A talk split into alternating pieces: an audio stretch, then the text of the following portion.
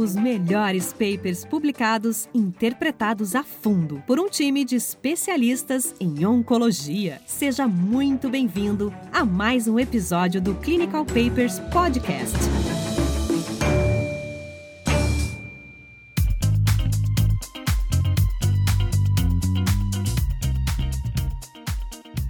Olá, meu nome é Mariana Escarante, eu sou médica oncologista da DASA, membro do Grupo EVA, e hoje é um prazer enorme ter a doutora Andréia Mello, que é chefe da divisão de pesquisa do INCA e oncologista do Grupo Oncoclínicas, membro do Grupo EVA. A doutora Andréia foi autora do estudo Empower, então não é todo dia que nós temos aqui no nosso podcast alguém que foi autora de um estudo publicado no New England.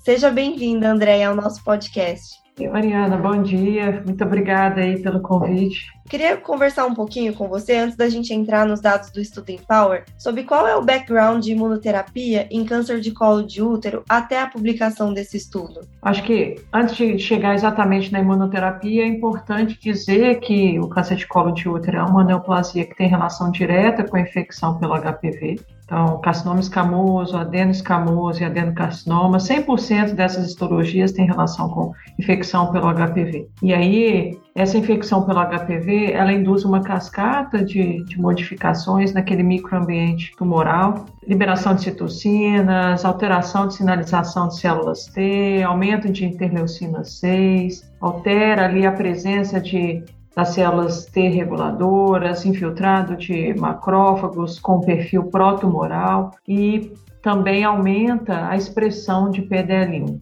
Não é à toa que as avaliações dos tumores né, dessas pacientes mostram que a maior parte delas tem uma expressão alta de PDL1. Então, dito isso, começou-se a investigar na onda né, do desenvolvimento dessa tecnologia das imunoterapias, também nesse cenário, já que havia uma razão biológica interessante para se testar as imunoterapias. E talvez, antes de chegarmos no semiplimab, o estudo mais importante para comentar é o estudo Keynote 158, que foi um estudo de fase 2, que na coorte de câncer de colo de útero incluiu pacientes que já tinham recebido pelo menos uma linha prévia de tratamento sistêmico, foram tratadas com pembrolizumab por até dois anos, ou até toxicidade inaceitável, ou progressão. Esses dados foram apresentados na ASCO, um resultado interessante para esse perfil de pacientes, resposta objetiva em torno de 17% para o grupo que tinha expressão, tumores com expressão de PDL1,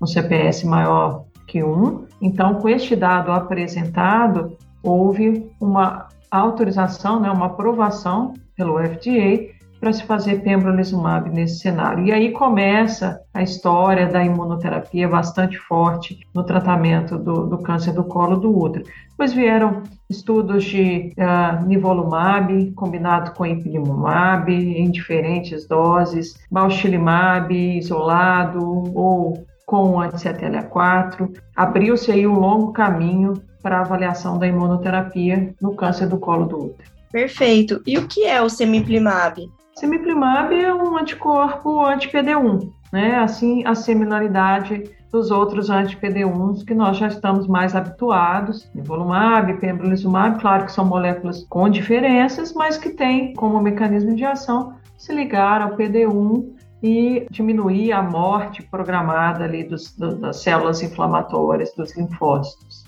Qual que é o desenho desse estudo, doutor André? Então, aí chegando no, no estudo do semiplimab, nós temos um estudo aqui de fase 3, primeiro fase 3 nesse cenário, então, utilizando imunoterapia, pacientes com câncer de colo de útero recorrente, metastático, que tinham recebido uma linha prévia baseada em platina, tinham que ter PS menor ou igual a 1, elas eram estratificadas de acordo com o subtipo histológico, com a região geográfica, com o uso prévio de bevacizumab e o PS01. Pacientes eram incluídas nesse estudo independente da expressão de PDL1. Nós mandávamos material para análise central da expressão de PDL1. Conhecer o status de expressão de PDL1 não era uma condição obrigatória para que a paciente fosse randomizada no estudo. Então, elas eram randomizadas em dois braços, semiplimab, 350 miligramas a cada três semanas, ou quimioterapia de escolha do investigador,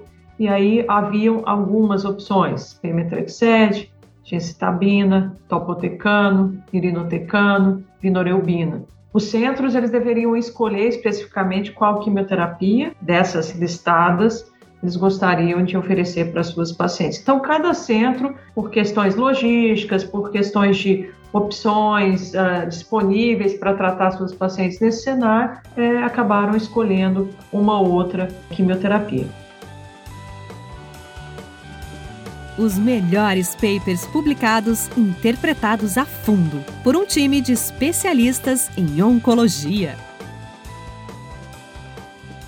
E quais eram os endpoints desse estudo? O endpoint primário do estudo Empower Cervical Cancer é sobrevida global, com endpoints secundários sobrevida livre de progressão, resposta objetiva, segurança do tratamento e avaliações de qualidade de vida. E ainda existem alguns endpoints exploratórios, como avaliação de biomarcadores, questões de farmacocinética, de farmacodinâmica, de imunogenicidade, um achado também uh, bastante estudado aí nas avaliações da imunoterapia moderna. E sobre as características das pacientes, tem alguma coisa que você acha interessante pontuar sobre a característica das pacientes incluídas nesse estudo? Olha, sobre a idade mediana, é, em torno de 50 anos, está bastante compatível com o que é observado na literatura. A distribuição a respeito de PS era mais ou menos meio a meio, então, em torno de 47% das pacientes tinham PS0, 53% PS1. Quanto o subtipo histológico, também um resultado semelhante ao observado nas outras séries da literatura, nos outros grandes estudos. A maior parte das pacientes com carcinoma escamoso do colo do útero, em torno de 77%, o resto adenocarcinoma ou adenoescamoso. E interessante aqui pontuar o uso de bevacizumab tomado previamente. Se nós formos ler, formos ler com detalhe os critérios de inclusão, é, havia lá um critério dizendo que a paciente deveria ter recebido bevacizumab previamente aos moldes do que o, o estudo GOG 240 recomenda. Entretanto, se a paciente tivesse ah, alguma contraindicação ao uso de bevacizumab ou se não tivesse acesso, ou seja, a questão de acesso foi aqui considerada, ela poderia ser incluída no estudo do semiplimab. Dito isso, mais ou menos metade das pacientes recebeu bevacizumab, a outra metade não recebeu. Isso é quando nós pensamos nessa doença como uma doença que está predominantemente presente em países em desenvolvimento, em países economicamente mais frágeis, e aqui no Brasil, especialmente, esses pacientes se concentram no Sistema Único de Saúde, onde o acesso ao bevacizumab não existe, então, deu-se esse resultado. Metade das pacientes não teve acesso, não recebeu previamente o, o. E agora, caminhando para a parte dos resultados, né, que é, talvez seja a parte mais interessante desse estudo, o que, que foi visto para o endpoint primário de sobrevida global? Então, esse estudo ele mostra um ganho a favor do, do uso do semiplimab nessas pacientes com doença avançada, em segunda linha ou mais. A mediana de sobrevida global foi de 12 meses para o braço que recebeu semiplimab e de oito meses e meio para aquele grupo de mulheres que recebeu quimioterapia. Então, nós temos aí três meses e meio de diferença a favor de semiplimab é um estudo que traz uma diferença estatisticamente significante, um estudo que foi positivo para o seu endpoint primário. E aí você pode me perguntar, se a gente avalia a sobrevida global de acordo com o subtipo histológico. Sempre tem uma, uma dúvida se adenocarcinoma vai pior, se não vai. E no estudo do semiplimab, avaliação de sobrevida global, tanto para o grupo ah, de carcinoma escamoso quanto para o grupo de adenocarcinoma favoreceu o uso do semiplimab. No grupo de adenocarcinoma, a mediana de sobrevida global para semiplimab foi 13 meses e 13,3 meses versus 7 meses para quimioterapia e no grupo de carcinoma escamoso foi 11,1 meses de mediana e para quimioterapia 8,8 meses. E sobre os dados de sobrevida livre de progressão, né? Chama atenção que numericamente entre os grupos é, há uma semelhança muito grande, 2,8, 2,9 meses, mas ele cita um hazard ratio de 0,71 com significância estatística. Poderia conversar com a gente um pouco sobre como que se deu essa análise para entender esse desfecho? A imunoterapia ela traz essa particularidade, né? Não, não são todos os pacientes que têm uma resposta objetiva, e aqui no câncer de colo de útero é, o número não é grande, em torno de 17%, é, nesse cenário, com semiplimab. Entretanto, essas pacientes que, a, que respondem, elas acabam tendo uma resposta que é uma resposta duradoura, uma resposta persistente ao longo do tempo, e isso reproduz muito do que é visto com o uso de outras imunoterapias em outros cenários. Então, essa cauda que a curva forma, ela acaba favorecendo o uso da imunoterapia, não só aqui no câncer do colo do útero, mas também em outras neoplasias. Certamente é um, um novo padrão, né, para avaliar a PFS com esse tipo de terapêutica. Os melhores papers publicados, interpretados a fundo por um time de especialistas em oncologia. E tem uma análise de subgrupo interessante também, de acordo com a expressão de PDL1 para a sobrevida global. Poderia falar para a gente como que a expressão de PDL1 foi analisada e como você enxerga essa análise de sobrevida global de acordo com o subgrupo da expressão de PDL1. É, esse é um outro tópico interessante. Eu disse para vocês que nós precisávamos mandar material para análise central quanto esse biomarcador, o PDL1. Das 608 pacientes randomizadas, a gente tem uma análise em torno de 250 pacientes que tinham PDL1 de baseline analisado, sabe? Então, claro que é uma amostra grande, mas não é a amostra da população como um todo. E se você observa os resultados para aqueles tumores com maior expressão de PDL1, sim, você tem curvas melhores, sobrevidas melhores, sobrevida livre de progressão, sobrevida global melhor, para aquele grupo que, que tinha uma expressão maior de, de PDL1. Também resposta objetiva um pouco maior para quem tem é, expressão de PDL1. Você acha, então, assim, agora que nós temos os resultados até em primeira linha do Keynote 826, é, os dados do Keynote 158, você acha que o PDL1 deve ser usado como um critério de seleção para tratamento dessas pacientes? Claro que, de novo, né, aqui é uma análise que não, não era uh, uma estratificação do estudo, não são todas as pacientes, mas eu acho que você, juntando toda a informação que já existe a respeito do uso da imunoterapia em câncer de colo de útero,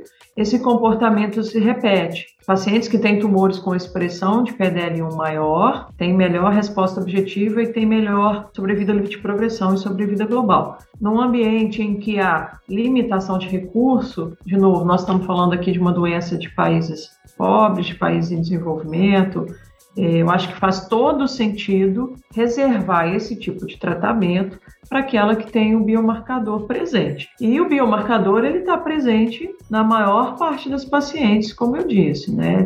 É uma, uma doença que tem uma expressão em mais da metade dos casos. Então, eu acho que sim, é interessante pensarmos nessa população específica como uma população candidata para receber é, o tratamento com a imunoterapia.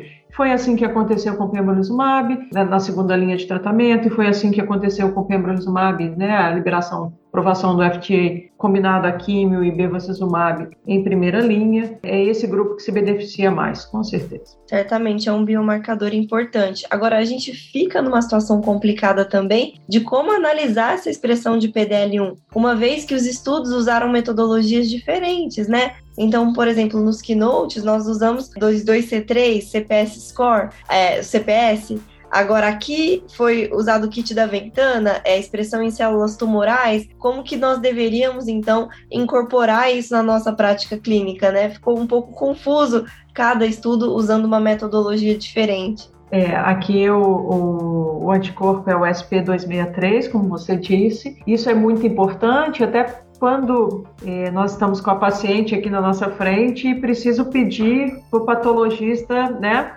é, liberar um resultado a respeito da expressão de PDL1. Então, ontem mesmo eu pedi uma análise de PDL1 e, na circunstância é, nacional nesse momento, eu escrevi: olha, de preferência, por favor, faça com esse clone e me dê a análise utilizando com essa metodologia. Infelizmente, os estudos eles eles acabam levantando algumas hipóteses, trazendo algumas dúvidas, né, e até impondo algumas dificuldades para quem está aqui na ponta. E essas pequenas é, nuances, elas precisam ser, de certa forma, observadas, né? Porque para você seguir o estudo à risca, eu acho que é preciso utilizar o anticorpo correto, utilizar a metodologia de análise que foi empregada naquela situação, né? Se você quer reproduzir de uma maneira similar aquilo que foi aplicado no estudo clínico. É, certamente. Conhecer a metodologia é muito, muito importante. Clinical Papers Podcast. A medicina que você faz hoje pode não ser a de amanhã. Mantenha-se atualizado com o Clinical Papers Podcast.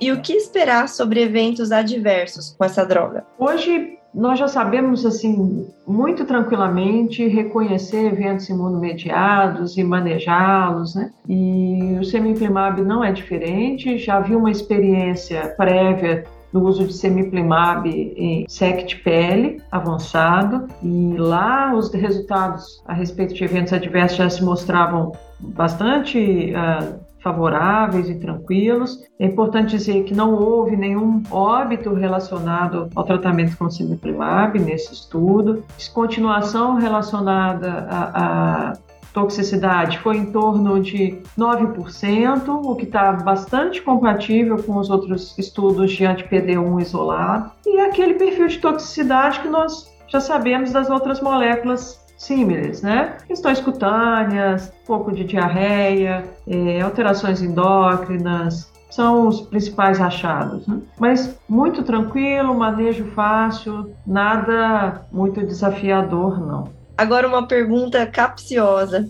Por que uhum. você que a Regeneron tirou o pedido no FDA, né? Isso chamou a atenção de toda a comunidade médica que trabalha com o Coginec. É, acho que essa a resposta verdadeira e completa, talvez nós, pobres mortais, nem tenhamos acesso. Assim, é verdade. O que, é, o que foi publicado, foi falado e que foi circulado entre os investigadores também, é que houve uma solicitação do FDA de estudos após aprovação e que, pela questão que se desenhou no cenário do tratamento do câncer do colo do útero, com a imunoterapia sendo aprovada, a associação de anti-PD1 sendo aprovada com quimioterapia e bevacumab na primeira linha, não era interesse da empresa fazer esse investimento para os estudos pós-marketing. Então, foi essa a explicação que nós acabamos recebendo. A Regeneron não tirou a solicitação de, de aprovação nas demais agências regulatórias por enquanto.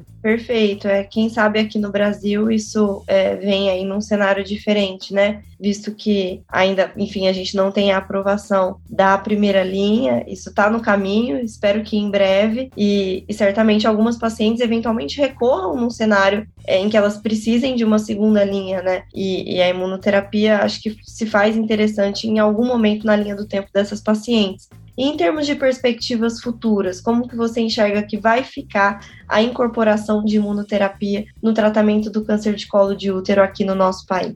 Eu acho que a imunoterapia chegou para tratar câncer de colo de útero metastático, recorrente. Se nós vamos ter aprovação para a primeira linha ou para a segunda linha, são cenas dos próximos capítulos. Infelizmente, na rede pública, como eu disse, nós não temos nem incorporado bevacizumab. Né? Então, ainda existe um caminho longo para trazer imunoterapia para a rede pública de saúde. Para aquele 25% da população que tem seguro-saúde, em breve eu acho que estaremos utilizando. Outros cenários que se desenham são as combinações com imunoterapia, antiangiogênicos, inibidores de tirosina quinase com múltiplos alvos, muita coisa desenvolvida, né? Estudos pequenos ainda, resultados apresentados de fase 1 barra 2, mas com respostas interessantes e até dados de sobrevida livre de progressão também interessantes. Claro, estudos pequenos. Todos nós estamos aguardando de,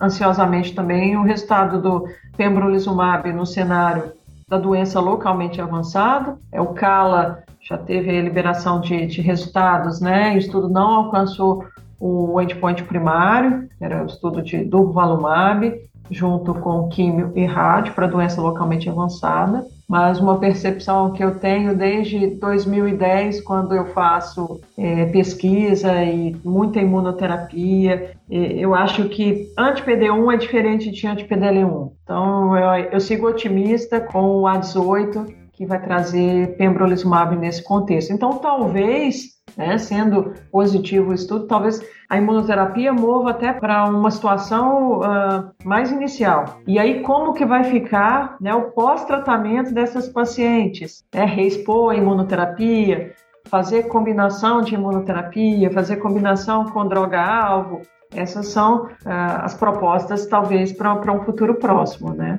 Em estudos em, em, andamento.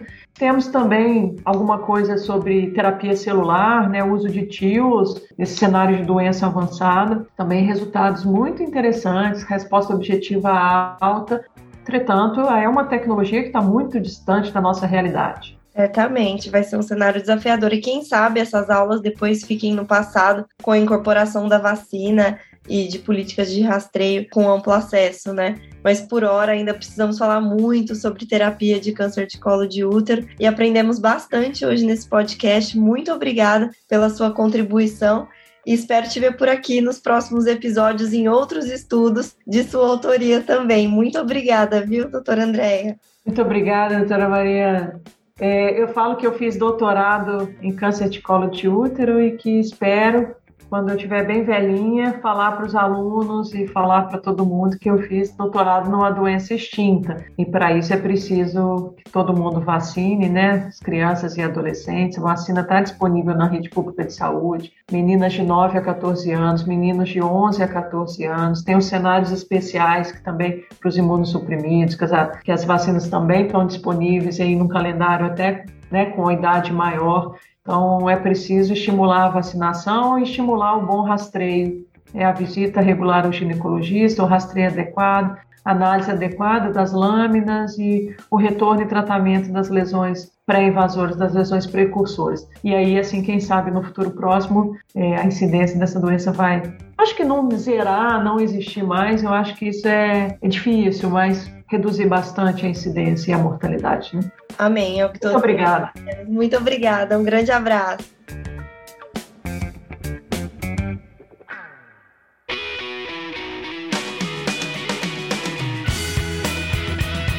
Você ouviu Clinical Papers Podcast. A medicina que você faz hoje pode não ser a de amanhã. Mantenha-se atualizado com o Clinical Papers Podcast.